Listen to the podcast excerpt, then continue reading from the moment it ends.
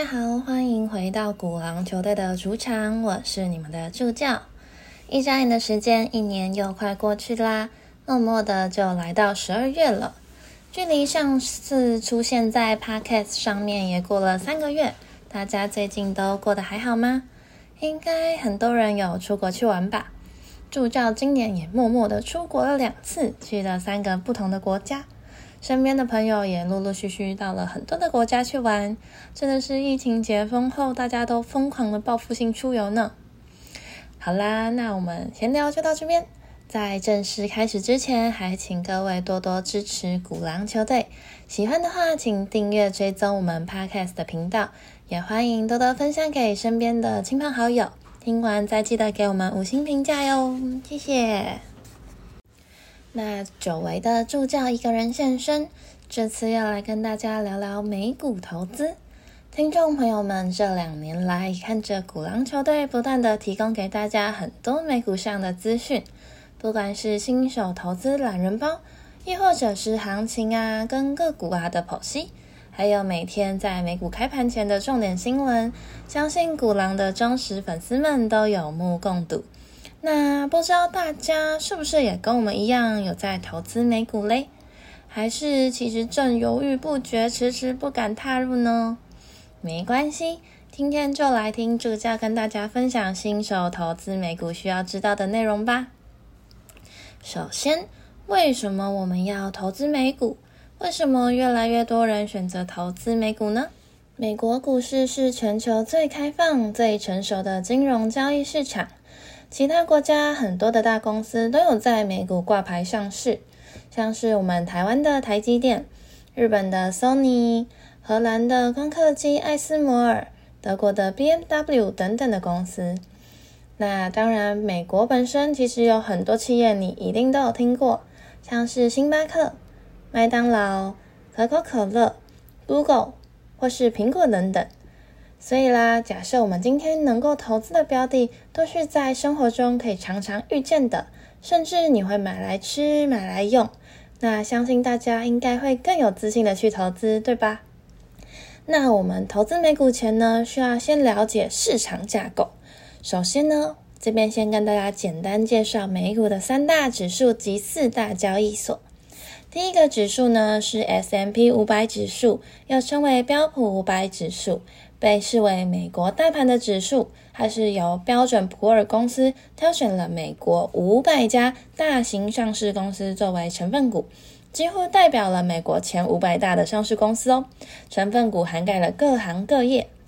那第二个指数是道琼工业指数，它成立于一八九六年，是全世界最悠久的指数，成分股只有三十档股票。虽然名字上有“工业”两个字，但挑选的方式其实是由内部员委员会分析挑选。这三十家公司不一定跟工业有关喽。那再来第三个指数是纳斯达克指数，是由所有在美国纳斯达克交易所上市的公司根据市值加权计算出来的指数。成分股中约有四十 percent 到五十 percent 是科技股。为科技股的代表指数，而美国啊，光是股票市场就有超过五千个指数，所以大家并不需要每一种指数都要去认识。但除了以上三大指数之外，也是需要认识其他比较重要的指数哦。那这边介绍完三大指数之后呢，接着为大家介绍美股的四大交易所。那在开始跟大家介绍四大交易所之前呢，先跟大家说明一下什么是证券交易所。简单来说呢，就是让买家和卖家进行交易的金融市场，例如买卖股票、债券、期货等金融商品。那熟悉台股的人一定会知道，我们台湾只有一个证券交易所，但其实有些国家不一定只有一个证券交易所，像是美国就有非常多间。而且美股同一档股票也可以同时在多个交易所挂牌交易哦。那接着我们就要开始介绍四大交易所啦。美国股票市场呢，主要就是依靠这四大交易所支撑起来，分别是纽约证券交易所、纳斯达克证券交易所，还有美国证券交易所及场外交易市场。那我们先来介绍纽约证券交易所。我们经常看到代表美股市场有许多交易员在大厅走来走去的画面，就是纽交所特有的景象哦。那纽约证券交易所又被简称为纽交所，它的缩写是 NYSE。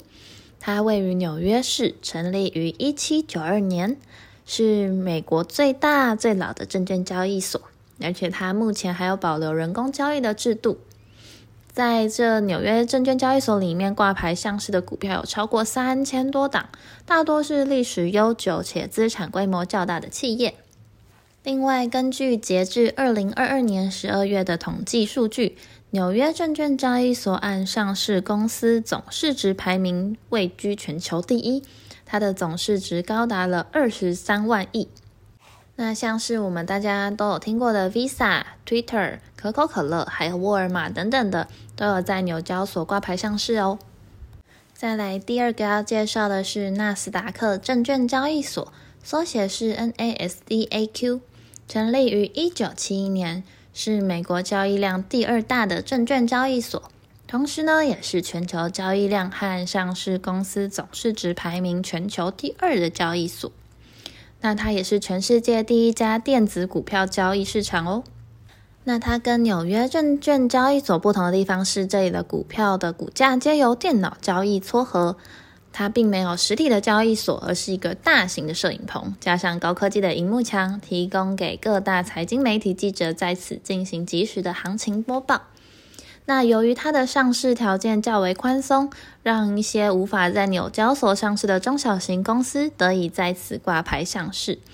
那在纳斯达克交易所挂牌上市的呢，多半为科技公司，包含像是苹果啊、微软、Google 等大家所熟知的公司呢，都在这里面。因此，纳斯达克指数也常被当成衡量科技股走势的一个指标哟。第三个要介绍的呢，就是美国证券交易所，缩写是 AMEX，是美国第三大证券交易所。它位于纽约，也拥有了百年的历史。但在二零零八年被纽约证券交易所合并后呢，现名为 NYSE American。那在美国证券交易所挂牌的多为中小型企业，股价较低，交易量较少。流动性也相对较低。那早期在纳斯达克交易所尚未出现之前呢，常有一些绩优股会先在这边挂牌，等到公司长大后呢，才到纽约证交所上市，因此又被称为绩优股的养成地。那与前两个交易所不同的地方是，美国证券交易所呢，可以同时交易股票、期权、衍生性商品等投资产品。那它在一九九三年的时候发行了全球第一档的 ETF，代号是 SPY，也是目前规模最大的 ETF。那另外，它也发行了追踪道琼指数的 ETF，代号是 DIA，还有追踪纳斯达克指数的 ETF，代号是 QQQ。那再来最后一个要介绍的交易所呢，是场外交易市场，缩写是 OTC。提供给投资者在正规的证券交易所以外的市场来交易股票。那投资者可以交易具备上市条件但没有在正规证券交易所上市的公司。那美股市场架构就介绍到这边，相信大家应该对美股市场的架构有了一定的了解。那接着接下来要说明的就是美股的各项优势以及交易要具备的小知识。那我们先来让大家了解一下美股的几大优势。优势一的部分呢，是美股拥有较多的称霸全球的公司，像是智慧型手机大厂苹果、搜索引擎大厂 Google、信用卡公司 Visa，还有运动用品大厂 Nike，以及咖啡连锁龙头星巴克等等。其实随便一数呢，就能数出好多家大家都有听过的大公司。那称霸全球的这些公司，好处就是可以赚到全世界经济成长的钱。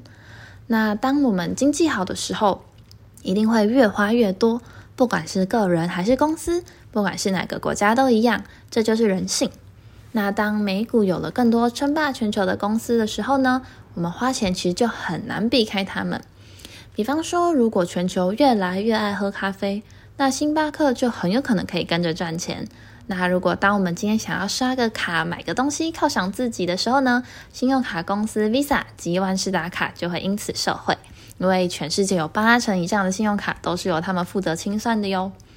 那这些称霸全球的大公司们，总公司呢它设在美国，但生产却遍布全球，像是台股就有许多瓶盖股啦、Nike 概念股等等代工厂，专门接苹果和 Nike 等公司的订单。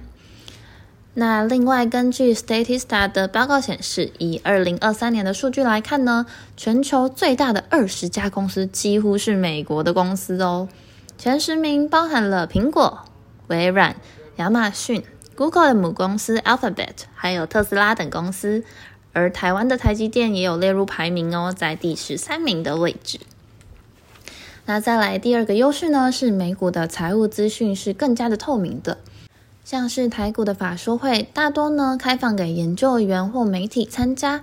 近年来，虽然有公司开始举办线上的法说会，开放给一般民众，但仍然是少数。而如果新闻不报道，公司又不说的话，一般大众其实很难知道法说会的内容。更何况有些公司根本很少在开法说会。那至于美股的法说会呢？虽然也不开放给大众参加，但会在法说会结束后两到三天内，将逐字稿免费的公开在网络上哦。有些公司甚至会将录音档放到官网上面，以防逐字稿有出错。那另外一项不同的地方是，台股跟美股每一季都会发布财报，但台股的季报呢，多半只有财务的数据，没有说明数字变化的原因。但美股的季报不一样哦，它除了财务数字之外，还会附上这季的大事，像是各财务数据背后变动的原因，或是公司最新的并购案等等的资讯。因此，对于想要好好研究股票的人来说，美股公司啊提供了更多的资讯，让我们可以参考。接着第三个优势呢，是美股较有可能出现下一间 Google。这可以由近年来美国主导全世界的趋势看出，像个人电脑兴起的地方呢是美国，而网络智慧型手机也是在美国开始发迹的。近几年的社群、云端等概念也是从美国开始，而手术机器人呐、隐形牙套等等的也都是哦，并不是因为美国人天生较为聪明，而是美国的商业环境更能孕育出新的跨国企业。那这背后的原因有很多，提出几个面向给各位参考看看。美国呢，与欧洲相比起来，美国的法规较为的开放，对劳工的保障较低，但企业主却能有效的节约成本或者淘汰冗员。再来，以台湾和美国的金融产业来做相比，美国是规定不能做什么，没说的都可以做；台湾是可以做什么，没说的都不能做。如此一来，美国的金融公司要创新时，只要注意那些不能做的就好；台湾的金融公司却要等政府核准后才可以。这样步调和灵活度，台湾都会差一截。再来呢，发达经济体多是英语国家，所以只要有间新公司在美国开始赚钱，除了美国自己这个大市场外，要扩张到英国、加拿大、澳洲等等地方，也不会太麻烦。因此喽，投资美股更有机会发现下一个跨国企业。比方说，在二零一三年、二零一四年，Netflix 刚进军台湾时买它的股票，就算不能一路爆到现在，但也有可能占到其中一波哦。那在认识完整的美股市场及优势后呢，交易需具备的小知识变得格外重要。知道如何买卖美股才是最后最重要的环节。那接着助教下面会一一介绍给大家交易的时候需要知道的问题。第一个呢是交易的时间，美股跟台股理所当然时间会不同，毕竟有时差嘛。但特别的是，美股还有另外分为夏令跟冬令。夏令时间呢又称为日光节约时间。那会出现夏令与冬令呢，其实是因为日照的关系，夏天的太阳比较早升起。因此，如果能够把时间往前调一个小时，大家就能早点起床上班，早点下班，也就能省下照明的电力哦。那夏令时间与冬令时间的切点是在三月的第二个星期日到十一月的第一个星期日。也就是说，三月的第二个星期日到十一月的第一个星期日是夏令时间。美股的开盘时间会是台湾的晚上九点半到隔天凌晨四点，而十一月的第一个星期日过后到三月的第二个星期日之前，则是冬令时间。美股开盘时间是台湾晚上十点半到隔天凌晨五点。接着第二个要介绍的是交易单位。台股呢，一直以来的盘中最低买卖单位都是一张，也就是一千股，直到了二零二零年十月实施盘中零股交易为止。但仍然需要在下单的时候选择我们要下的单位是一张还是一股。相对的，美股则完全没有一张的概念，都直接用股数计算哦。因此下单的时候不用特别选择交易单位。再来第三个是交易规则。美股呢，虽然没有涨跌幅限制，却有熔断机制。那熔断的概念呢，是来自保险丝。当电流过大时，保险丝会熔断，以保护设备。而涨停或跌停是限制价格的幅度，只要不超过这个幅度，我们依旧能够买卖。那买不买得到的话，就要看运气啦。但熔断却是政府说股市现在关门。所有交易都必须暂停，连碰运气的机会都没有。那美股大盘的熔断机制呢？是以标普五百指数作为基准，依序分作三个阶段。阶段一呢，当标普五百指数相对前一天收盘价下跌七 percent 的时候，股市会暂停交易十五分钟，让大家休息一下。那第二个阶段呢，是在恢复交易后，如果还继续跌，跌到了十三 percent。那就会再暂停交易十五分钟，让大家冷静冷静。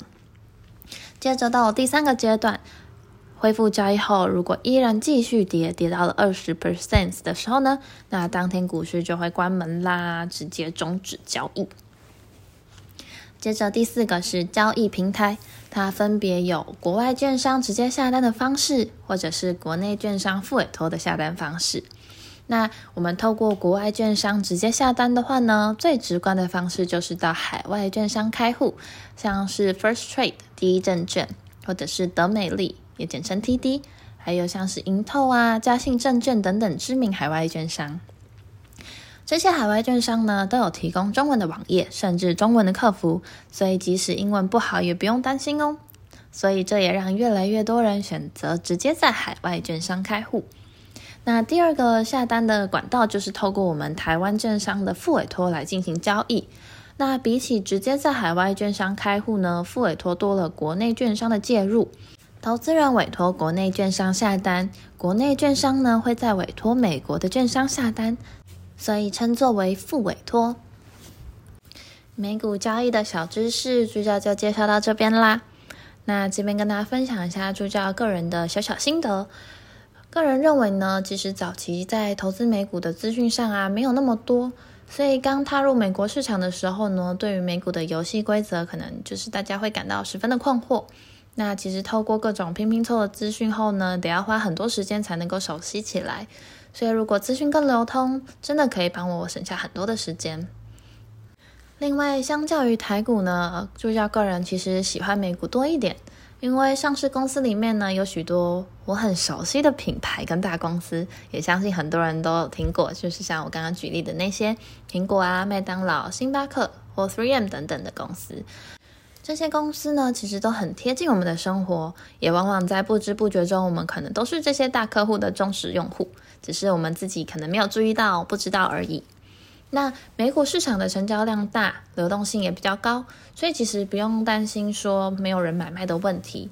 而且美股以一股为单位，即使像我这样的耐米户，我们也可以购买 Google 的股票。美股公司的产品又遍布全世界，所以投资美股就像是投资全世界一般。另外，美股因为没有涨跌幅的限制，所以也不用担心跌停板导致股票无法卖出的问题。那最后呢？我认为美股是一个很适合新手投资人的市场，但因为语言与文化的关系，我们看见很多人都是很犹豫的。那目前不止海外券商开户十分方便，也可以透过台湾证券公司的副委托来开户下单，其实可以很轻松的参与美股，并且获得市场长期上涨的甜美果实。那助教今天就分享到这边，希望能够带给那些还在犹豫不决、很想要踏入美股市场，但是可能还觉得不熟悉、不了解的人，得到一些简单的小知识。那有任何问题呢，都欢迎在下方留言告诉我们。想了解更多有关美股的相关资讯，也请继续追踪我们鼓浪球队。那希望助教今天分享的内容都有浅显易懂，让大家能够了解到。那我们就下次见喽，拜拜。